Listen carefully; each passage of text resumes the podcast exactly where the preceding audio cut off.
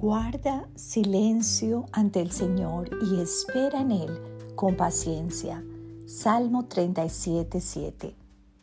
Señor, qué difícil nos resulta a veces esperar silenciosamente en ti. Reconozco que a veces quiero solucionar las cosas a mi manera, a mi ritmo y no en oración y entrega a ti. Te amo, Señor.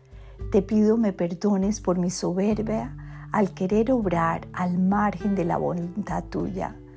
Te ruego me ayudes hoy una vez más a rendirme a ti.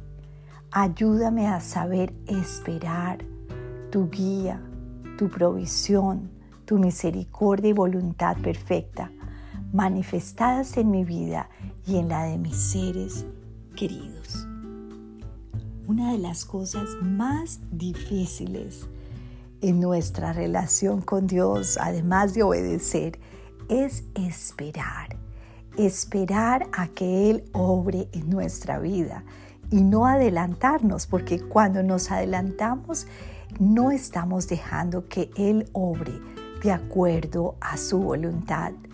El Señor podría obrar inmediatamente, Él puede hacer milagros inmediatos, pero Él usa la espera que tenemos en Él para obtener y hacer en nuestro corazón un carácter más como el de Él, un carácter que dependa del Señor 100%. Él desea que estemos a sus pies todos los días, guardando silencio, como dice este versículo, y esperar en Él con paciencia. Dios te bendiga.